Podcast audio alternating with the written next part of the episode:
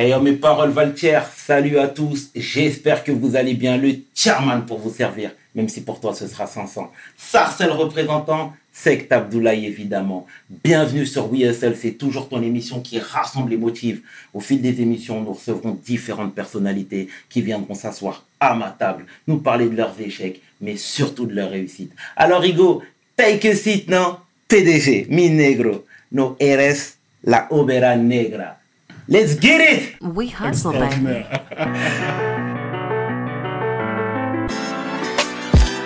Le chairman. Hustle, baby. Le chairman. Hustle, baby. Le chairman.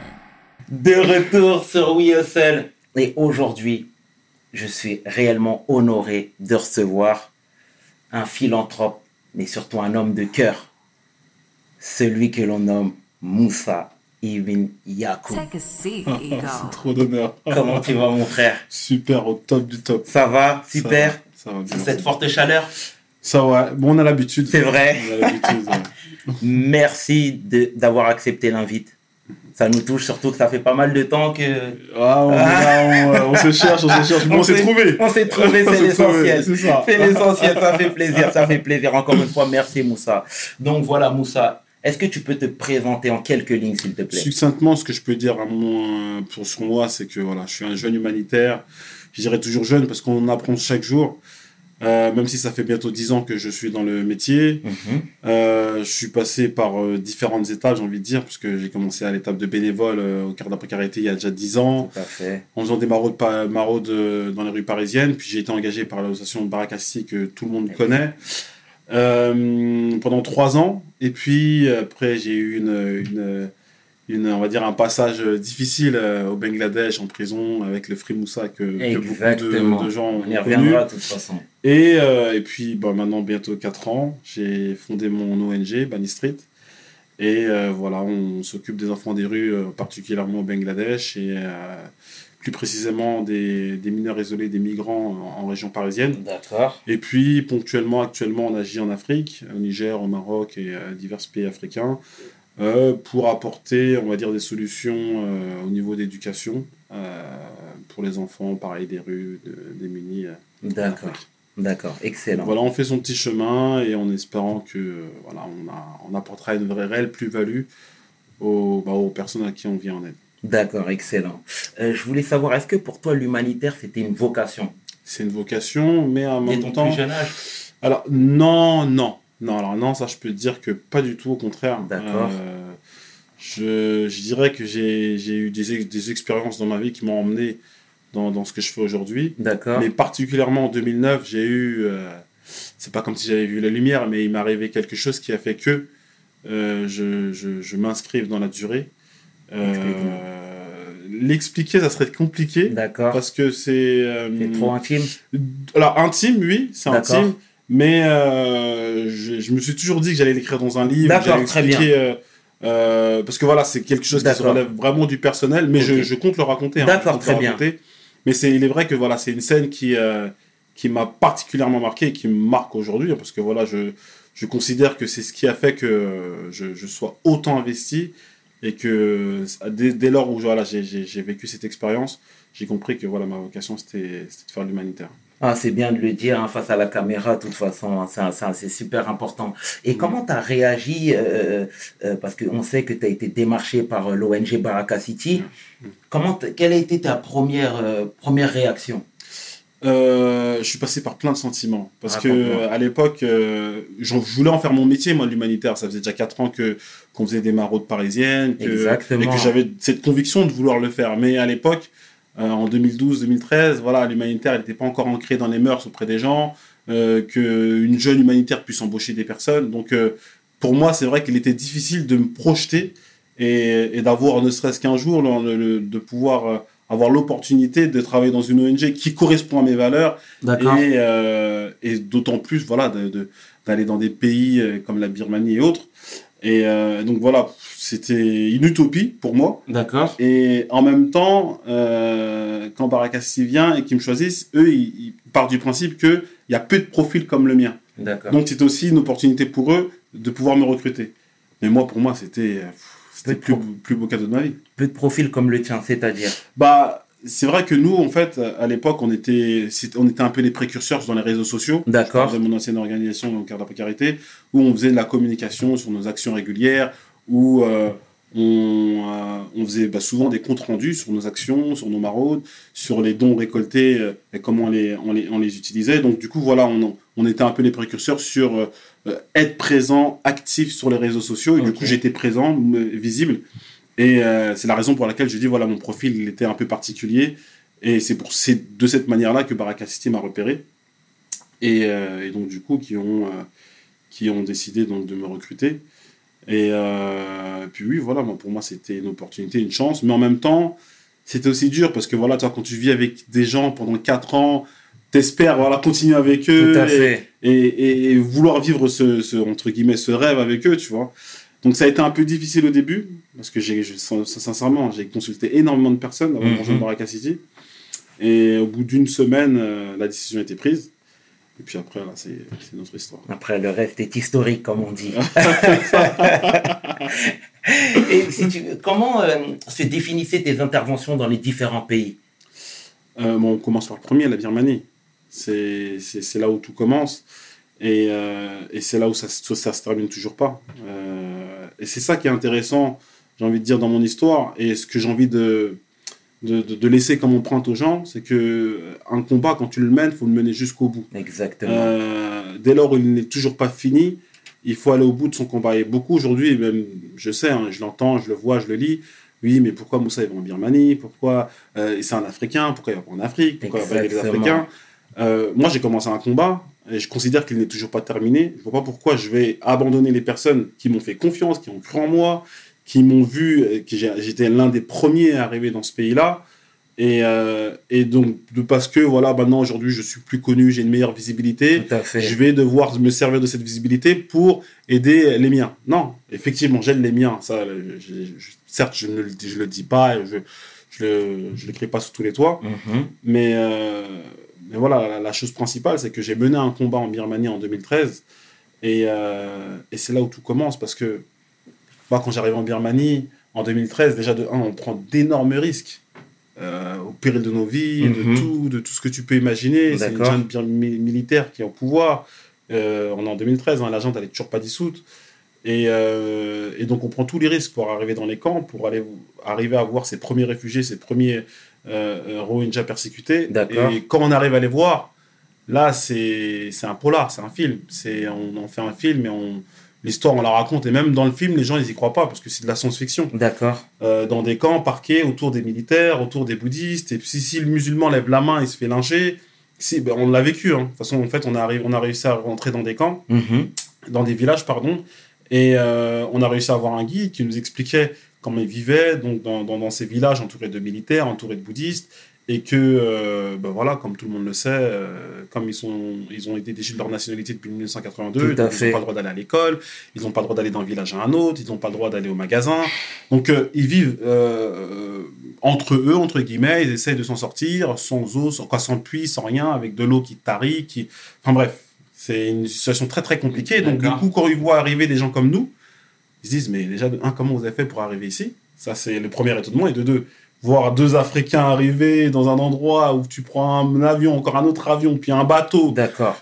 ils se disent, mais Qu'est-ce que vous faites ici? combattant? ils se disent mais qu'est-ce que vous faites ici? Nous on est là, on est même nous face à eux, on se dit mais comment que, que- comment on a fait pour arriver euh, jusqu'à là, tu Mm. vois?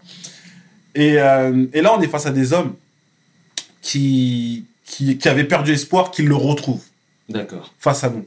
Parce qu'ils se disent voilà si vous avez pris autant de risques pour arriver jusqu'à nous, c'est que quelque part euh, bah vous, vous tenez vous tenez à cette cause là et, et d'ailleurs voilà nous on a on a vu voilà les, pleurs et puis et puis au-delà des pleurs voilà on a vu que euh, on était une réelle chance et un réel espoir. Et moi même sincèrement moi quand j'étais de, de ce premier voyage là quand j'étais face à ces hommes je me suis dit mais mais Moussa tu pourras jamais rien faire pour eux Mhm. tu sais, t'es un petit jeune de quartier, euh, euh, ta première mission humanitaire en Birmanie, c'est bien, c'est beau, tu vas peut-être pouvoir faire des beaux discours quand tu vas rentrer en France, mais ça va pas aller Ça bien va loin. s'arrêter là. Ça va s'arrêter là. Euh, oui, effectivement, on a connu une force dans les réseaux sociaux à un certain moment, mais à cette époque-là, on était encore pas assez. On c'était pas la puissance de, de, de, de- Baraka City.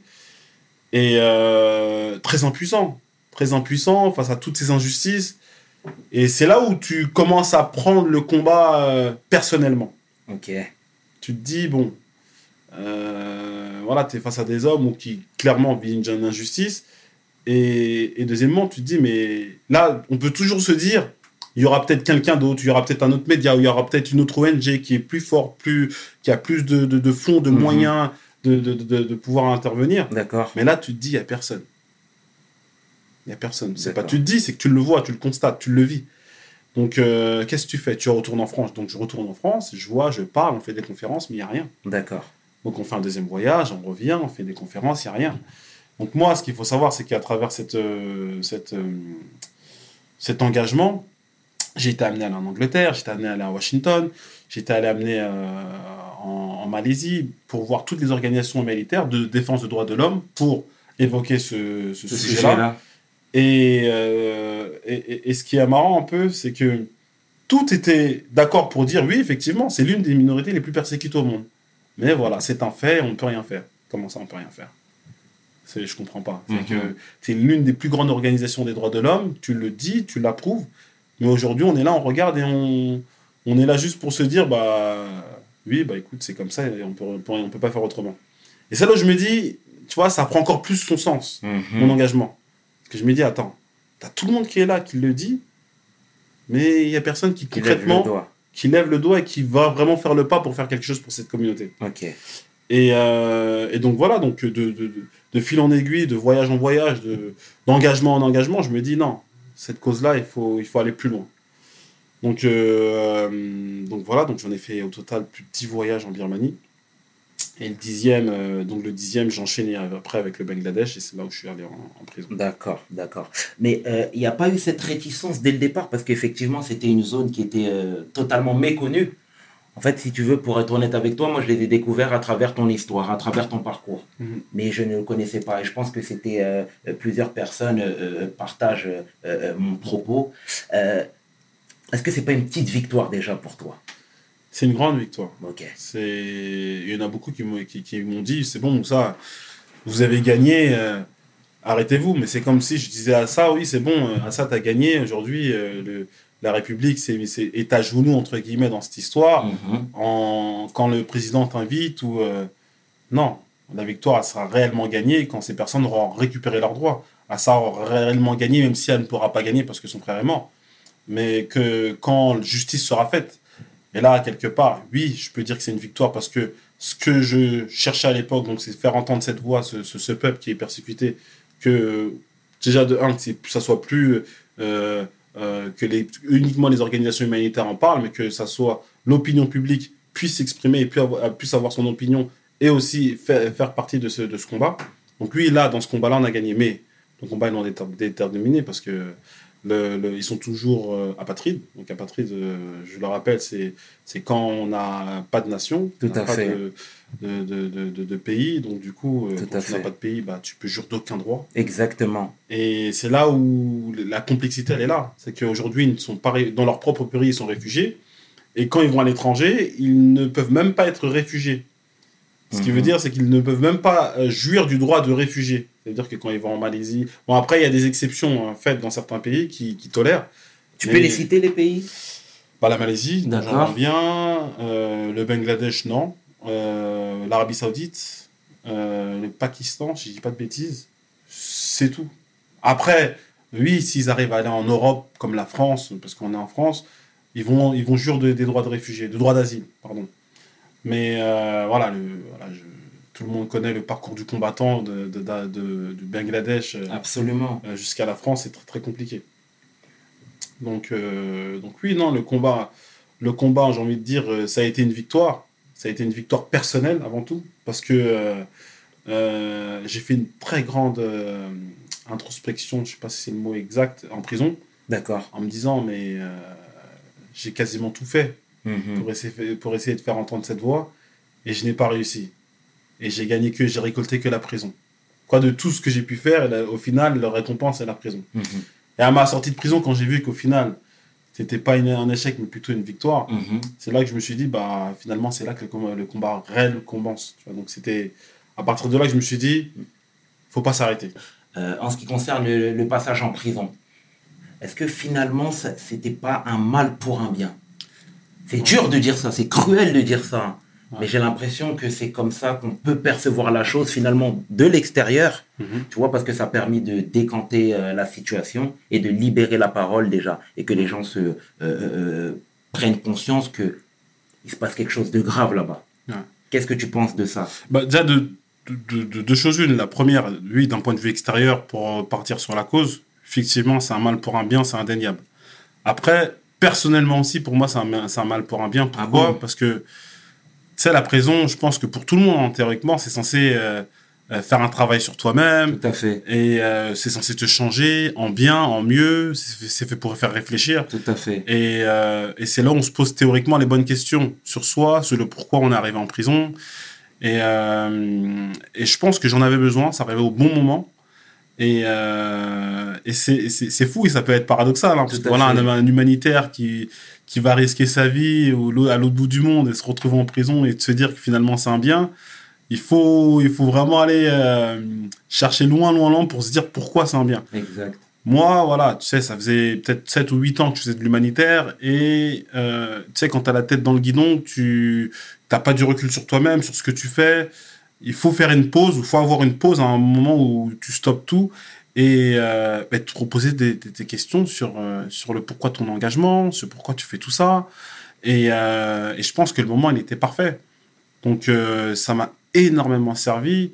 Ça m'a recentré sur moi-même, sur mes actions, mes ambitions, mon engagement. D'accord. Et, et quand je suis sorti, c'était une double victoire pour moi parce que oui, on parlait des Rohingyas et puis moi, je savais où j'allais et quelle direction j'allais prendre. Et c'est la raison d'ailleurs pour laquelle après j'ai fondé ma propre ONG. D'accord. Et comment t'occuper ton temps libre? Ou en prison, ou en, à- prison, en prison. En prison. Lecture. Lecture. D'accord, qui t'a vraiment aidé à te. Oui, bon, j'avais que le Coran dans, la, dans mon prison. D'accord. Donc, euh, je, je- ça m'a beaucoup aidé, ça m'a beaucoup servi. Euh, pendant un mois, j'ai été. euh, ça a été dur. Le premier mois, il a été très, très dur. D'accord. Alors, pourquoi ça a été dur? Parce que euh, j'avais pas de co-détenu, j'étais à l'isolement, j'avais personne avec qui je pouvais communiquer. Et euh, c'était plus une. euh, une- euh, émotionnellement, c'est là où c'était dur parce que il y avait ma famille qui venait, ils pouvaient pas me visiter, donc Mhm. euh, ils venaient jusqu'au Bangladesh. Ils avaient le droit à un jour de visite, puis après ils pouvaient plus me voir. J'étais un prisonnier politique. Donc tout était fait pour que, alors de, extérieur, hein, parce qu'en prison j'étais très bien traité. Je tiens à, Ah, le- vraiment à le préciser, à insister. J'ai été très bien traité, ils m'ont énormément respecté. Bah, ils ont su ce pourquoi j'étais là, donc euh, ils m'ont donné énormément de respect. Mais euh, voilà, après toi, tu es un étranger, tu parles pas la langue, Exactement. tu sais pas quand tu vas être jugé, euh, t'as pas droit à la visite. Tu... Donc, euh, c'est toi, tout est compliqué, tu sais, réellement- tu sais pas quand est-ce que ton histoire va se régler. Tout à fait. Donc, mais c'est ce qui est aussi intéressant. Alors après, je parle pour en tant que croyant. C'est là où tu dois remettre totalement ta confiance en Dieu parce que tu te dis bon, les hommes ne peuvent rien faire pour moi. S'il y a quelqu'un qui peut faire quelque chose, c'est le Tout-Puissant. Et à partir de là, euh, ta foi, bah, elle peut que augmenter Mhm. dans le bon sens. Ça veut dire que soit ta foi elle augmente et tu te mets toute ta confiance en Dieu, soit ta foi baisse parce que tu te dis attends, je suis un humanitaire, je risque ma vie, je me retrouve en prison, Dieu m'a abandonné. Tu Oui, peux le prendre aussi. fait. Tu peux le prendre aussi dans ce sens-là, tu vois. Tout à fait. Mais tu peux aussi te dire, Dieu m'a mis dans cette épreuve pour voir à quel point ma foi elle, est- elle est grande ou pas, ou à quel point je, je- je place ma confiance en lui. Mhm. Et dès lors où tu es prêt, bah, c'est là où il t'ouvre toutes les portes. Quelle sagesse, quelle force. Bah, c'est ça, c'est de là où on tire notre force au final. C'est, je pense que quand l'homme il est, il est, il est repoussé dans ses retranchements, et ben c'est là où il puise encore une force de là où il n'imaginait même pas au final. Exactement. Je pense que l'être humain, il est, il est capable de, d'innombrables choses euh, qu'il, qu'il ignore. Mais c'est que quand il est confronté à ça, Au pied du mur. au pied du mur, c'est un peu comme dans le sport. Tu sais, on arrive au début, c'est compliqué et, euh, et on va puiser dans nos dernières ressources et, euh, et c'est, là où l'humain il est incroyable. Exactement. Ouais, ouais, ouais, c'est, c'est bien de le dire en tout cas euh, face à la caméra. euh, je te remercie encore une fois, euh, Moussa. Mais est-ce que tu as, pour le coup ressenti le, le. Parce que comme tu l'as bien dit à juste titre, tu es un prisonnier politique, il faut le dire. Mais est-ce que tu as, senti pardon, l'appui de l'État français? Du tout. Non. Absolument pas? Non, j'ai senti l'appui des, du peuple français, D'accord, mais absolument mais pas, pas de l'État français. D'accord, c'est vrai. Non, du tout. Pourtant, je suppose que l'ONG euh, de l'époque les avait démarchés, etc. pour avoir. Oui, alors euh, après, est-ce que tu peux nous en nous donner l'ONG a fait un travail extraordinaire, remarquable. Je pense que euh, c'est même rare, hein, parce que c'est pour ça qu'il faut le souligner, parce que pour mettre euh, euh, mon nom dans toutes les bouches, euh, c'est c'est- c'est qu'il faut qu'il y ait derrière, il y a un travail qui a été, qui a été abattu derrière, qui a été euh, extraordinaire. Maintenant, je pense que l'État derrière s'est senti un peu. Alors après, c'est compliqué, hein, parce que je suis un profil d'un jeune de quartier, musulman, converti, d'une ONG qui était controversée à l'époque. Euh, mhm. euh, alors controversée, euh, seul l'État le savait pourquoi. Et donc, du coup, j'avais vraiment le profil idéal que l'État n'aime pas. Exactement. Et euh, c'est ça, en fait, qui, qui a été un peu compliqué dans mon histoire pour que l'État puisse s'engager. Euh, ce qu'il faut aussi savoir, et là, je prends du recul, c'est qu'on sort des attentats du, du Bataclan. Donc, l'État c'était euh, sortir. place, place un peu tout le monde euh, comme le bouc- tout musulman est aujourd'hui le, est le parfait coupable. Euh, surtout que moi, converti, donc euh, c'était, euh, j'avais vraiment la, Oui. la, la- la mauvaise casquette. Profil du coupable. C'est ça. Et, euh, et du coup, voilà, donc l'État ne savait pas trop comment se positionner. Euh, j'ai pas envie de dire que je les accuse, j'ai pas envie de dire que je cautionne, parce que c'est- c'est c'est moi qui me retrouve en prison, c'est moi qui me retrouve dans une injustice. Mais euh, oui, ils ont eu une position euh, à mon égard qui était euh, très mauvaise pendant un bon moment. Puis ils ont su faire le volte-face, tardivement, mais euh, c'est ce qui a fait que j'ai pu être libéré. Mais dès le départ, ils ont une position qui, qui m'a très, très clairement mis dans, en prison. D'accord. Et après, tu dis quand ils ont fait vol de face, c'était à quel niveau? Bah, au niveau du gouvernement euh, bangladeshi, D'accord. ils ont un peu retourné le revers en disant euh, que finalement Moussa n'était pas un, suspect ou de quoi que ce soit. Et euh, c'est ce qui a, entre guillemets, accéléré mon, mon- ma libération. D'accord. D'accord. Parce que dès le départ, l'État français était plutôt de, de, de- de- d'avis de dire que bon, il fait partie d'une ONG qui est, qui est controversée, donc on ne sait pas trop.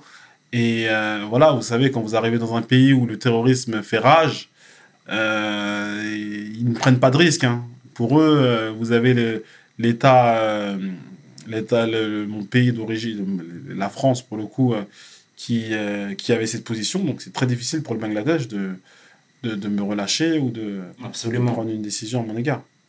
D'accord. D'accord, d'accord. En tout cas, très deep, hein, ton histoire. Très profonde, franchement, qui, Bon, oui, il y a plein- nous touche. euh, non, mais c'est vrai, c'est important de le dire, hein, Moussa, parce que je comme je te le disais en off, je pense que c'est des, choses auxquelles tu t'en rends pas forcément compte. Et nous, C'est un point de vue extérieur, et c'est la raison pour laquelle je te dis ça. Et, Mhm. et donc, voilà quoi. Ouais. Si je te dis maintenant, euh, je suppose que tu n'écoutes pas de musique. Ou très peu. Ouais, très peu. Très bon, peu. la musique, pour être honnête avec toi, c'était c'était avant. J'ai grandi avec, euh, avec la Mafia Capri, Oh. avec du Rof. euh, c'était euh, c'était la bonne époque. Mais aujourd'hui, euh, c'est pas du tout de ma tasse de thé. pas du tout ma tasse Est-ce que tu as reçu justement ces soutiens-là, des gens que tu écoutais euh, Necfeu. Necfeu Parfait. que- Ah, tu m'as enlevé les mots de la bouche là. C'est le seul que je mentionne et que je mentionnerai parce que euh, il a pris euh, il a pris une position en fait c'est venu jusqu'à quand j'étais en prison l'ambassadeur Oui. euh, est venu me voir au parloir pour me dire qu'au Victoire de la musique il y a Nekfeu qui s'est mobilisé pour toi donc euh, ça m'a marqué en fait c'est marrant l'histoire hein, c'est marrant parce que Dis-moi. euh, bah, moi, je suis en prison, à l'isolement. euh, et euh, donc, il y a le- l'ambassadeur, le, numéro 2 de l'ambassade, qui vient me voir, me visiter en prison. Et qui vient tout excité en me disant Oui, j'ai une nouvelle extraordinaire à te- à t'annoncer. Moi, je pensais que j'allais être libre, que c'était dans une semaine que tout s'était Ouais. réglé et tout. Et il me dit Non, non, non, c'est Nekfeu. Il a parlé au Victor de la musique, de ton cas et tout. Il a dit Oui, prenez Marine Le Pen et libérez Moussa. J'ai dit Ah ouais, waouh Et moi, bon, je connaissais Nekfeu, mais. Ouais. Mais sans plus. Sans plus, bon, c'était pas, j'ai pas écouté ses musiques euh, quand, quand j'étais jeune, tu vois. Et euh, mais je savais qu'il avait une grosse cote, tu vois, Absolument. auprès du public français. Et, euh, et quand j'ai appris ça en prison, non, mais ça m'a fait. Je savais qu'il y avait une mobilisation, je Mhm. l'avais su au départ. Mais quand j'ai vu ça, quand j'ai entendu ça plutôt, je me suis dit là, il se passe réellement quelque chose. Parce qu'après, ce qu'il faut savoir, c'était tout était abstrait pour moi. Je suis en prison, je suis à l'isolement, on me dit qu'il y a une mobilisation, mais concrètement, je l'ai jamais Ressenti. ressenti. Alors, l'ambassade- l'ambassadeur vient de me dire oui, euh, il y a une mobilisation, il y a des centaines de milliers de personnes qui, euh, qui sont derrière toi, mais Mhm. concrètement, euh, j'étais pas derrière mon téléphone ou euh, en France pour concrètement ça, comprendre à quelle ampleur Absolument. était cette mobilisation. Et là, oui, pour le coup, quand on me dit Necfeu, victoire de la musique direct, Marine Le Pen, je dis ouais, là il se passe un truc. Tu savais qu'il y avait un bel impact là, Ouais. pour le coup que, ça, Ouais. que le mouvement commençait à prendre. Oui, oui, oui, effectivement, on voyait de toute manière toutes les campagnes Free Moussa, etc. Mhm. Mais c'est vrai que Necfeu était vraiment actif. Et on a vu que par la suite, vous vous êtes rencontrés trois ans après. trois ans après. Non. C'était dans quelles circonstances Euh, Nekfeu, c'est quelqu'un qui est dur à avoir parce que c'est quelqu'un de très discret, que je respecte énormément. Et euh, bah après, Nekfeu, c'est quelqu'un de particulier hein, parce que euh, il est hors des réseaux sociaux, il est hors de, de- des caméras, de tout Mhm. ça. Donc du coup, euh, bah, c'est compliqué. C'est compliqué à, à le contacter, à la voir. Moi, j'ai toujours essayé. Dès que je suis rentré en France, j'ai cherché à la voir. Après, c'est vrai que moi aussi, j'ai été coupé en fait du monde quand je suis rentré, donc c'est pour ça que ça a mis beaucoup de temps, Mhm. parce que moi après directement, je me suis relancé dans mes actions humanitaires. Et euh, puis après, quand ça s'est tassé, qu'on a ouvert notre centre en région parisienne pour les pour les migrants, pour les MENA, euh, c'est là où on a commencé à inviter pas mal d'artistes. Et, euh, et je me suis dit pourquoi pas Nekfeu? Je me suis dit c'est bah, Oui, l'artiste qu'il faut inviter parce que ça allait prendre un sens pour moi et en même temps pour les jeunes. Donc euh, je suis rentré en contact avec Dooms, son, euh, Oui, oui, son acolyte de toujours. Et c'est là où on a, on a commencé à avoir les premiers contacts ensemble. Et il m'a invité à un concert que- qu'il a fait pour les migrants avec Oh. euh, le BAM, avec le BAM, si je dis pas de bêtises, B-A-A-M, D'accord. qui s'occupe des migrants, de, de- de- des papiers et tout ça. Donc il m'a invité au concert, et dans ce concert-là, il y avait Rimka qui était invité, il y avait Oxmo Puccini qui était invité, Youssoufa, enfin bref, c'est un concert que Nekfeu, Un beau plateau. où Nekfeu a réuni pas mal d'artistes. D'accord. Et, euh, et donc, du coup, j'étais invité. Et euh, pour l'anecdote, c'est que euh, c'était un peu bizarre, hein, parce qu'il y avait le côté des artistes, où ils avaient leur place, tout ça. Et, et donc, Nekfeu était là, avec les artistes, trucs, et il y avait la sécurité. Et donc, moi, j'attendais de l'autre côté. j'attendais de l'autre côté que Nekfeu sorte, puis que je puisse le parler et tout. Oui. Et euh, je me dis, purée, est-ce qu'il va me reconnaître? Est-ce que j'ai... Comment je fais? Je suis naturel, je lui parle. Je savais pas trop quoi faire. Il y avait les- la sécurité, je voulais pas leur dire oui, c'est Moussa. Les... Je savais pas trop quoi faire. Et du coup, c'est son tour d'aller sur la scène, de chanter. Donc, du coup, les- la sécurité s'ouvre, il sort et me voit. Oh, c'est toi Moussa Il me prend dans ses bras et tout. Je dis, mais truc de ouf Mhm. donc c'est lui qui est venu vers moi, c'est lui qui m'a reconnu, il m'a pris dans ses bras, il était content de me voir, plus que moi. J'ai Ok. dit, mais c'est incroyable. c'est incroyable. Il voulait même pas aller chanter, les gardes du corps disaient, ah, faut aller que t'as. Il dit, attends, attends, attends, là, check Moussa, là. Ouais, Check ouais, Moussa, ouais, attends deux minutes. Et il a dit, écoute, je finis de chanter, on revient, je reviens ici, on se pose et on va parler. Il a fini de chanter, il est revenu, il a snobé tous les fans, tout le monde, Pour On venir resté- te voir. pour venir me voir. On est resté une heure et demie, Ok. jusqu'à minuit ou je ne sais trop quelle heure. Et à partir de là, notre relation, elle a réellement commencé. Et vous vous êtes plus quitté, voilà. D'accord. Moi, c'est très beau, en tout cas. C'est très beau. euh.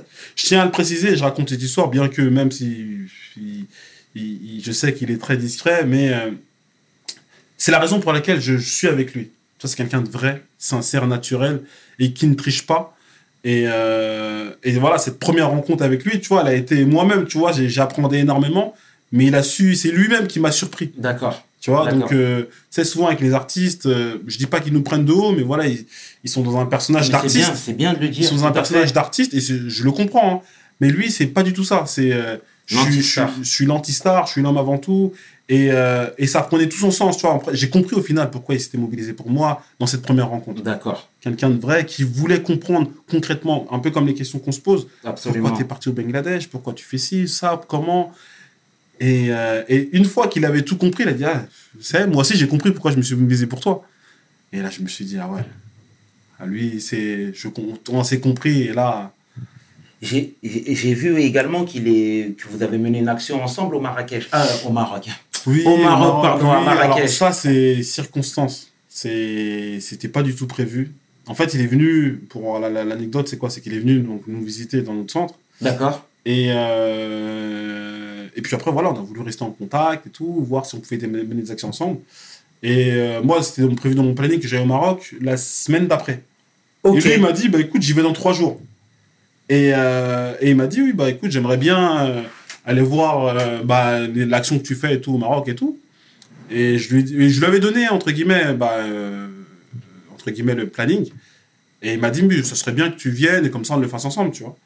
Et euh, du coup, moi, j'ai avancé mon voyage qui était la semaine d'après, je l'ai allongé de trois jours. Mhm. On s'est retrouvés ensemble euh, sur place. D'accord. Et mais ça s'est fait naturellement. Naturellement, sans pas de voilà c'est pas oui voilà on va ensemble on fait un truc non pas du tout c'est lui il devait aller pour un truc euh, rien à voir moi je devais aller la semaine d'après j'ai rapproché mon voyage on s'est retrouvés ensemble sur place D'accord, bon bah c'est excellent alors. Et euh, quelle, est, quelle a été la portée justement de, de, de, de Nekfeu dans ces actions-là? Est-ce que là-bas les gens le connaissent? Alors, alors je vais revenir d'abord en France.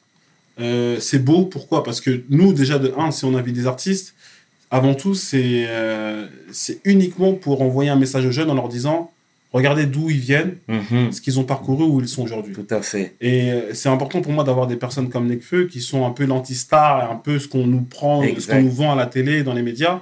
C'est de dire, eh, écoute, euh, moi j'ai eu un parcours, je suis peut-être une star, mais euh, tu vois, je suis pas dans les réseaux, je suis pas là à m'afficher, je suis pas là à vendre une fausse vie, tu vois, une fake vie. D'accord.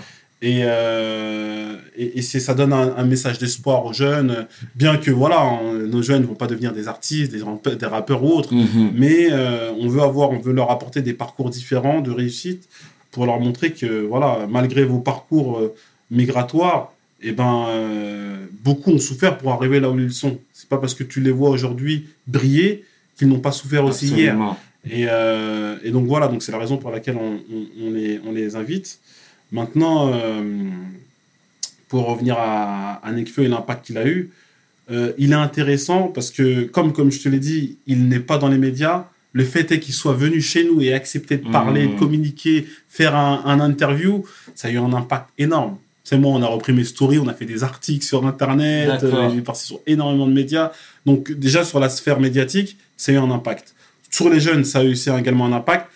Pour revenir sur le Maroc, c'est après Nekfeu, et c'est là où c'est intéressant, et je reviens aussi sur moi, c'est que c'est pas quelqu'un qui il veut faire le bien, il le fait le bien, il le fait pour lui-même. Il le fait pas pour dire oui, voilà, regardez, j'ai fait une action à Marrakech. Et on aurait pu communiquer dessus, ça aurait pas dérangé, parce que Mhm. ça aurait donné de la lumière à Bani Street. Mais avant tout, moi, je respecte l'homme. euh, et euh, donc, s'il veut faire une action pour lui, qui va lui faire du bien, eh ben, j'ai pas besoin de la mettre sur les réseaux et bien. de dire voilà, Nekfeu euh, est à Marrakech avec moi, on aide les enfants des rues. euh, ce n'est pas le but. Et moi-même, je, je le disais aussi en off, c'est euh, effectivement, aujourd'hui, on est dans les réseaux sociaux, c'est l'ère du temps, il faut Absolument. communiquer, il faut montrer, il faut montrer ce qu'on fait, euh, parce qu'effectivement, parce qu'avant tout, on a des donateurs qui nous font confiance en fonction de ce qu'on leur montre. Tout à fait. Donc, c'est important aussi de, d'avoir cette transparence. Qu'ils puissent percevoir. Exactement, mais, mais aussi, il faut aussi être dans ce juste milieu, de ne pas trop montrer, de ne pas être dans un regard, dans, dans m'as-tu vu Parce que non seulement, moi je considère qu'on est des exemples dans ce, dans ce métier, et, euh, et ben les gens vont reproduire tout simplement ce que nous faisons. Absolument. Donc euh, si on montre le mauvais exemple, bah, derrière, euh. Il ne faudra pas qu'on soit étonné que bah, derrière nos petits frères prennent le même, même exemple. Donc euh, oui, il faut montrer, mais dans, un ju- dans la juste mesure, dans un juste milieu. euh, parce que voilà, euh, avant tout, moi je pense que le bien, c'est le faire pour soi-même, mais avant tout discrètement, Absolument. pour ne pas mépriser et dénigrer les personnes que nous aidons. Tout à fait. Et, et, et puis avant tout, moi, je considère que le bien, c'est se rendre humble. On ne peut pas, euh, euh, entre guillemets, prôner, entre guillemets, un humanitaire qui est censé, nous, rendre humbles et s'enorgueillir dans les réseaux sociaux en disant, regardez euh, ce que je fais, je suis allé dans tel pays, j'ai des telles communautés, j'ai tant de dons, j'ai tant de- d'écoles ou autre. Non, c'est, c'est, pour moi, ça allait à l'encontre de, nos valeurs et de ce qu'on fait, de ce qu'on prône. Donc, c'est, une limite qui est difficile à, à maintenir parce que voilà, les réseaux sociaux, c'est toujours dans la surenchère. Tout les gens, en général, en général, voilà, ils, ils- tellement tu leur as montré la même chose, bah, ils en ont marre, ils veulent un truc en- encore au-dessus, plus, bah, plus de vidéos, plus d'écoles, plus de pauvreté, Mhm. plus de chocs. Et donc, c'est difficile d'être- dans cette limite où on est dans un juste milieu. Donc, c'est très, très compliqué. C'est, parfaitement vrai je rejoins ton propos, euh, parenthèse fermée. Est-ce que tu acceptes, ou du moins c'est une casquette qui est facile à endosser, si je te dis que tu es l'emblème des opprimés Euh, non, je peux pas accepter ça. Je n'accepterai jamais parce que, euh, tu vois, je le dis là, je, je, venais de le dire, c'est que euh, nous, on communique parce que moi, ça fait 10 ans que je communique, c'est une solution qui marche. Mais si demain, moi, je, pouvais être hors des réseaux sociaux, mais demain, je fermerais mon compte parce que les, les réseaux, c'est pas une finalité. On le fait parce que c'est un moyen aujourd'hui pour nous de collecter des fonds. Mais, mais sincèrement, si je, ne pouvais, si je pouvais ne pas être sur les réseaux, je ne je, je, je le serais pas. Alors après, malgré moi, effectivement, je suis connu par ce que j'ai fait, par mes combats, par mes actions. Je ne le refuse pas, ça. Je ne l'ai pas demandé. Donc, Mhm. euh, quelque part, j'ai envie de dire, ça a été un cadeau, empoisonné ou pas, Dieu seul sait. Mais euh, j'accepte, c'est la responsabilité. Maintenant, d'avoir euh, cet emblème, c'est pas quelque chose que je recherche, que je veux. Et euh, si je de- aussi aujourd'hui, de par mes actions, j'inspire des gens, j'en suis fier et j'en suis content. Mais euh, je ne vais pas être le porte-parole de, de quoi que ce soit ou le porte-parole d'Hero Ninja. Ou, euh, ce n'est pas ma vocation, c'est pas ce que je recherche. Nous, avant tout, euh, on cherche à, hum, à bien évidemment inspirer les gens. Il y a encore très peu d'actions, bien que on voit énormément d'actions prises sur les réseaux sociaux, mais pour nous, c'est encore très minime. Mhm. Mais, euh, mais voilà, si, les- si aujourd'hui encore je reste sur les réseaux sociaux, c'est avant tout pour ça. C'est pour inspirer les gens, des nouvelles, des, nos petits frères, parce que voilà, ils ont, ils ont du rap, ils ont ci, ils ont ça. Il faut aussi qu'ils aient bien. ce, ce, ce, ce type euh, de d'action qui sont de vocation, ces rappels. Tout à fait. Et euh, ça parle, hein, ça parle de plus en plus à beaucoup de personnes, euh, filles comme garçons.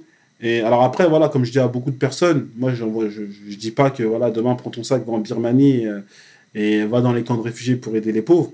Mais voilà, si ça peut te, te permettre de réfléchir, de, ne serait-ce que sur toi-même, tu vois, sur comment tu fait. vis, sur, euh, sur, euh, sur même comment tu comment on mange. C'est c'est- c'est déjà, pour moi, c'est déjà une victoire. Mais il y a une part. Et aujourd'hui, si tu veux, les gens parlent plus librement. Et tu as Ouais. permis de.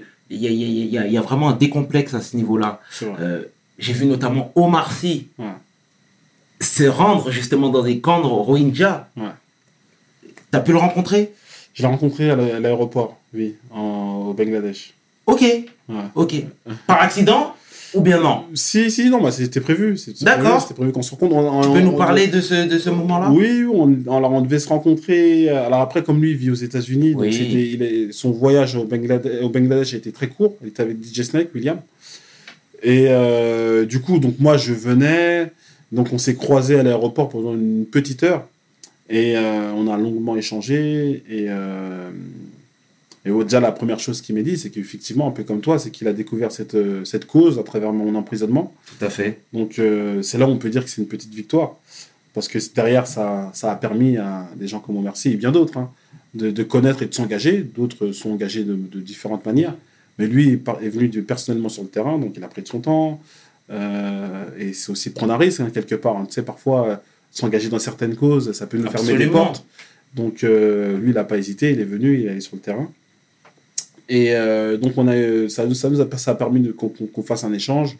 Et euh, ce que, ce que j'ai trouvé intéressant, c'est que voilà, c'est que euh, beaucoup sont dans la parole, il y en a ils sont dans l'action. Absolument. Donc euh, il, a, il, a su, euh, il a su monter une action avec la Love Army, avec Jérôme Jarre, Absolument. avec d'autres influenceurs, aller sur le terrain. Et euh, donc je trouve ça bien, je trouve ça bien. D'accord, qui a permis de récolter des fonds. J'ai vu que il t'avait demandé quelques, quelques billes, quelques, parce qu'il Ouais. connaissait finalement, c'était presque un terrain inconnu pour eux. Ouais, Est-ce ouais. que tu peux, ou c'est un peu trop personnel? Non, alors en fait, euh, la Love Army, bon, pour pas trop euh, m'attarder dessus, euh, c'est c'est- c'est une action qui a été menée par Jérôme Jarre. Alors, Love Army, c'est, c'est, il l'a fait au Bangladesh, mais il l'avait fait dans, dans des pays comme la Somalie, si j'ai pas envie de dire de bêtises. Donc, c'est une continuité de, de- d'actions euh, coup de poing, en fait, qu'il lançait sur les réseaux sociaux. Et euh, donc, ils ont terminé par le Bangladesh avec une levée de fonds. Euh, ce qu'il faut savoir, c'est que oui, effectivement, ils ne connaissaient pas trop le terrain. Donc, moi, j'étais un peu l'homme qui connaît le terrain, donc un peu un guide pour eux, pour savoir ce qui, un peu qui, qui- qui- qui est dans les camps, pourquoi les camps, qu'est-ce qui se passe. Bon, ils avaient une connaissance du terrain. Hein. Je suis pas arrivé en leur faisant un, coup d'hi- un cours d'histoire. Hein. Ils connaissaient déjà le terrain, mais j'étais plus un peu dans la formalité. D'accord. Voilà, les autorisations, c'est comme si, il faut travailler avec telle ONG, euh, euh, voilà les priorités, tout ça. Donc, euh, j'étais plus un peu dans, dans, dans, dans ce, dans cette position-là. Donc, euh, donc oui, voilà. Donc, parce qu'après, moi aussi, j'ai mes actions aussi sur place. Donc, euh, ça a été un échange de bons procédés, on va dire. D'accord. D'accord, bah, c'est excellent, c'est excellent que et finalement ça rejoint ce que je te disais précédemment, à savoir que tu as permis de faire connaître cette cause. C'est ça. Donc voilà, est-ce que tu peux nous toucher également deux mots sur ton ONG maintenant, Bunny Street? Ouais. Parce que finalement on n'en a pas parlé. Dis-nous tout. Oui, alors Bunny Street, euh, bah, en fait, tout est lié. Hein. Tout est lié parce que Bunny Street, ça démarre, euh, ça démarre donc après la prison. Ça démarre après la prison. Donc, euh, dès que je sors de prison, c'est une longue histoire, je veux vraiment Oui, être oui. court. hein. Ça démarre après la prison. Je suis resté cinq mois donc euh, en attendant mon jugement quand je t'ai expliqué que la France Absolument. fasse volte-face pour dire que finalement Moussa n'est plus euh, suspecté de, de, de quoi que ce soit. Donc pendant ces cinq mois, moi je suis un peu confiné dans une prison à ciel ouvert au Bangladesh. D'accord. Et euh, bah, pendant ce temps-là, moi je suis dans les, dans les rues de Cox's Bazar euh, au Bangladesh à essayer de trouver euh, une occupation. Absolument. Et cette occupation, je la trouve avec les enfants des rues sur place. Un étranger avec des étrangers pour les locaux. et et bah, très rapidement, on se comprend. Hein, on se comprend Ouais. parce que on, est, on est entre guillemets les, les, le, le sujet de, de, de, de conversation bah, de tous les touristes. Parce qu'il faut savoir que Cox's Bazar, c'est, c'est j'allais dire une île balnéaire. c'est euh, c'est un coin touristique parce qu'il y a la plage la plus grande du monde. euh, Elle se trouve à Cox's Bazar. D'accord. Et, euh, et c'était assez marrant parce que tous les soirs, bon, moi, j'allais j'allais au, au, au restaurant chaque soir avec les enfants pour leur donner de la nourriture.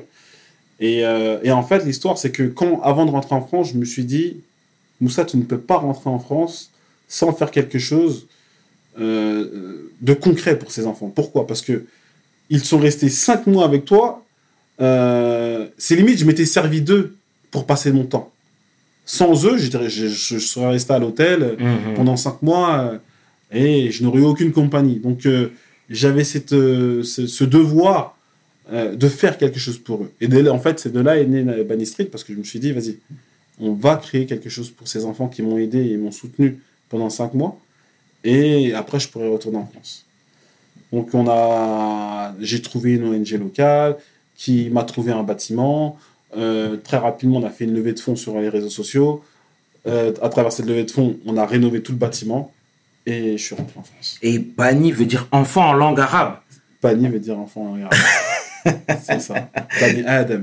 Absolument. Ibn, euh, ibn Adam. Donc nous sommes tous les enfants d'Adam. Tout à Et fait. eux, c'est les Bani Street. C'est les enfants des rues. Très bien. Est-ce que toutes tes actions, Moussa, sont compatibles avec une vie de famille, une vie perso? C'est une bonne question que tu poses. Parce que euh, aujourd'hui, tu es actif, tu bouges beaucoup. Ouais. T'es, euh, tu, tu, tu, tu, tu parcours le globe. Ouais. Mm. Qu'est-ce que tu as à dire? Euh, c'est une bonne question, mais euh, moi je pense que avant tout, euh, bien évidemment, le train de vie que je mène aujourd'hui serait difficile à, à, lier avec une vie de famille. Maintenant, moi aujourd'hui, j'ai cette liberté parce que je suis toujours pas engagé avec quelqu'un, donc c'est ce qui me permet de, de, pouvoir partir de longs de longs moments à l'étranger. Euh, mais, euh, mais après, oui, il faut être responsable. Aujourd'hui, je le suis avec les, les personnes euh, auxquelles j'aide. Mais demain, voilà, si demain je serai engagé, j'aurai d'autres responsabilités. Donc, il faudra, comme je le dis depuis le début, être, être dans le juste milieu, dans, dans, dans- autant dans mes actions que dans, dans ma vie familiale. D'accord. Donc là, en gros, tu donnes tout parce que tu sais que tu es célibataire. Je donne tout parce que j'ai c'est une responsabilité avant tout. Mhm. Et euh, comme je l'ai dit depuis, depuis le départ, c'est que euh, je, je, c'est- des causes que- qui me prennent jusqu'au trip. Tout à fait. Donc euh, c'est la raison pour laquelle je donne tout. Et puis, euh, puis, puis j'ai envie de dire aussi, euh, ce n'est pas parce que demain je serai avec quelqu'un que je vais peut-être arrêter. Je, j'ai pas envie de prédire l'avenir. hein, tu vois, je, je ne sais pas, mais c'est il est vrai que voilà, aujourd'hui, je suis totalement investi. Peut-être que je le serai aussi demain, peut-être pas, je sais pas, faut voir. D'accord. Et euh, Moussa, je voulais savoir quel est le modèle économique de Bunny Street parce qu'aujourd'hui, c'est un travail à part entière. Et euh, je voulais avoir quelques billes là-dessus. Euh, beaucoup de campagnes, euh, bah, comme je l'ai dit hein, depuis le début, hein, nous, notre force, c'est un peu les réseaux sociaux. C'est là où on arrive à collecter le, le maximum de fonds à travers nos campagnes humanitaires. Et, euh, et donc, nous, principalement, donc, c'est des dons privés. Donc, on ne reçoit aucune subvention de l'État ou d'un organisme ou autre. Mhm. Et, euh, et donc, à travers nos campagnes, on essaie de collecter un maximum de donateurs qui vont soutenir nos actions mensuellement. Ok. Euh, ça veut dire qu'ils vont euh, devenir entre guillemets ambassadeurs de nos causes. Parce qu'en fait, ambassadeur aujourd'hui, c'est soutenir, on va dire, toutes les causes de Street. Pas une cause, par exemple, c'est je veux pas soutenir le projet au Bangladesh ou le projet en France ou le projet en Afrique. C'est toutes les causes réunies. Et puis, euh, ça part de, de, de- Parfois, il y a des gens qui donnent mensuellement 1 euro, 2 euros, euh, jusqu'à 50, 100, ça dépend euh, des- bien évidemment des, des, euh, Des moyens de chacun. des moyens de chacun. Et, euh, et donc, on a commencé à lancer cette campagne en 2017. Aujourd'hui, on est en 2020.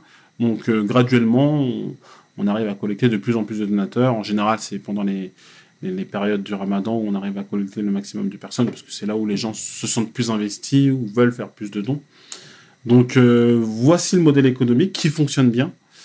Euh, Aujourd'hui, on peut, comme je, je le disais en off, euh, on a commencé où on n'avait qu'un seul projet Mhm.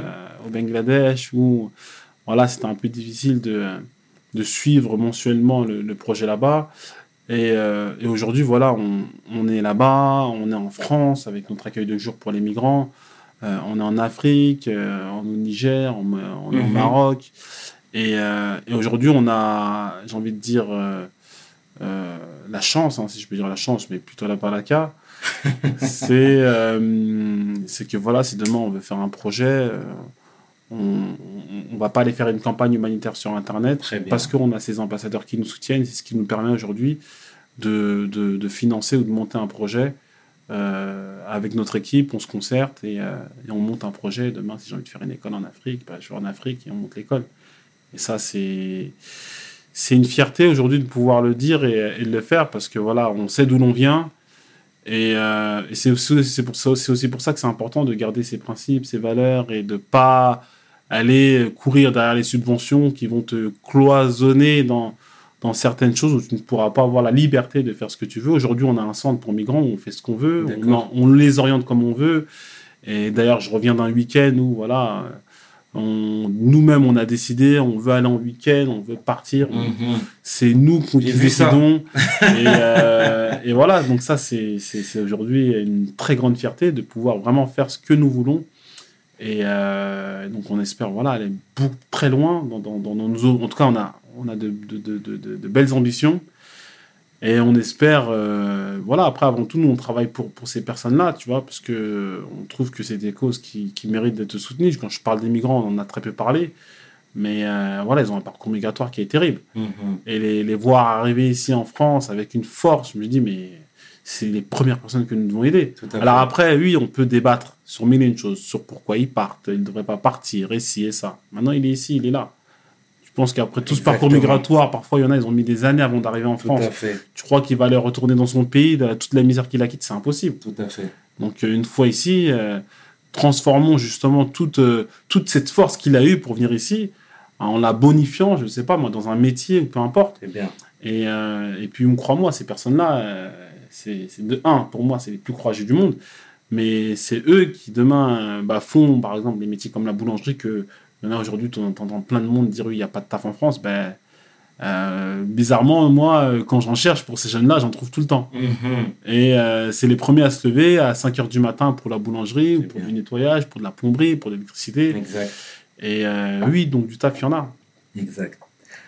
En tout cas, l'émission touche à sa fin. Moussa Igniatou, je te remercie. Mais j'en ai une dernière. Tu es originaire du Cameroun. C'est ça. Est-ce qu'il y a des projets futurs au C'est une, Cameroun c'est une bonne question. Euh, on me dit souvent, et souvent ma mère me dit, non pas ma mère, pas ma mère, mais c'est mon beau-père qui me dit, euh, oui, il faut aller au Cameroun, si et ça. Moi, je le dis, euh, et pour l'Afrique de manière générale, hein, parce qu'on est, je suis aussi énormément investi pour l'Afrique. Là, actuellement, on a des projets au Mali, on a des projets au Niger. Mais pour revenir au- pour le Cameroun et mon pays, moi, j'y vais si j'ai un projet fiable, de un, qui m'est présenté, et de deux, euh, nous, on n'agit pas à l'aveugle. Je ne veux pas aller au Cameroun parce que je suis Camerounais. Je vais au Cameroun s'il y a un projet qui me correspond, qui correspond à nos valeurs, à ce qu'on fait. Parce que nous, aujourd'hui, on vise les jeunes, l'éducation, euh, on construit des écoles. Donc oui, si demain, moi, j'ai un terrain qui est intéressant, si j'ai des personnes fiables sur le terrain avec lesquelles on pourra faire un bon relais, parce que l'humanitaire, c'est pas facile. hein. En général, quand on voit l'humanitaire, c'est des projets ponctuels. Tout à fait. Nous, c'est pas des projets ponctuels que nous menons, c'est des projets sur le long terme qui demandent énormément d'investissement, qui demandent des personnes fiables, parce que c'est des sommes d'argent que nous allons envoyer pour construire, des sommes d'argent qui ils vont servir au fond de roulement. Donc, si je n'ai pas des personnes qui sont compétentes pour ça, Euh, je vais pas aller pour faire plaisir à, à mes corréligionnaires ou à ma famille, non. Tout à fait. Euh, J'ai avant tout des donateurs qui nous font confiance par le travail et le sérieux que nous menons. Euh, je vais pas aller dans l'émotionnel et de, de la patrie ou je ne sais trop quoi. Non, bien sûr que j'aimerais énormément faire un projet au Cameroun euh, ou ailleurs d'ailleurs, mais euh, euh, on marche sur des principes et euh, sur une règle et sur des règles. Et si elles sont pas respectées, bah, je vais pas outrepasser ces règles-là pour euh, faire plaisir à, à des personnes. En tout cas, c'est bien de le, le- le dire de manière très claire. Moussa, encore une fois, je tiens, et au nom de toute l'équipe de We Hustle, nous tenons à te remercier. C'est moi qui vous remercie. D'être venu. Même si c'était pas facile de te recevoir, je suis obligé de le dire. Mais on va retenir que ça. Je suis venu. T'es venu.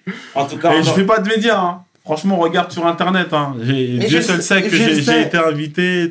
J'ai mon gars après. Bon, euh, je sais pas si je peux le citer ou pas. Ne mais, cite pas. ah, Ne cite pas. Mon gars sûr, oui. Je le citerai pas, mais il va se reconnaître en disant ça. Je, je fais confiance qu'à lui. C'est que j'ai chez lui que je, que je monte ma tête. Mais euh, voilà, il faut parler parfois. Il faut prendre ça. la parole. C'est ça. faut, faut, faut pas avoir peur de dire les choses. Mais, encore une fois, tu vois, euh, en fait, là où j'ai du mal, c'est qu'on me, on me place dans une position qui me dérange un peu parce que voilà, je fais. Parce que au début, tu as dit est-ce que c'est un devoir ou pas? Oui, c'est un devoir d'aider les gens.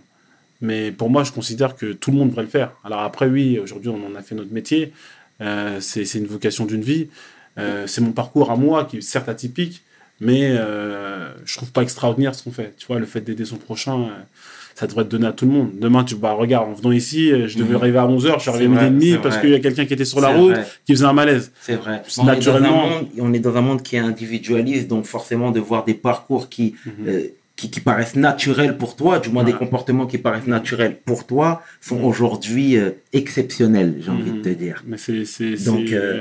Donc voilà, je tiens à le souligner Ouais. en te remerciant une nouvelle fois. C'était le chairman, aussi connu sous le nom de François. Mais ça, je pense que tu le sais déjà avec le frère Moussa Ibn Yacoub. Merci à tous. Mes paroles valent cher. À bientôt. Peace. And love. We hustle, baby.